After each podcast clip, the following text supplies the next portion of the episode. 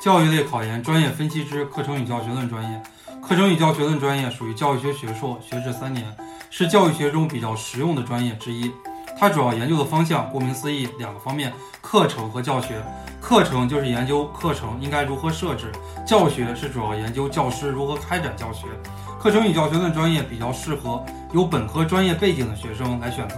比如本科是语文专业、数学专业、英语专业，适合选择课程与教学论专业，可以在这个领域多一些教学的技能、教学的技巧，为自己提高教育理论和教育实践。如果没有任何专业背景的同学，选择起来要更加慎重，特别提醒我们尽可能的不考学科课程与教学论专业，最好考教科院的课程与教学论专业。比如你的本科是英语专业，你尽可能不考英语课程与教学论；你的本科是数学专业，你尽量不考数学课程与教学论专业，因为你考了英语课程与教学论、数学课程与教学论专业，你在就业的时候不如学科英语、学科语文、学科数学这些专业就业好，而且这个专业属于学硕，毕业要三年才能毕业。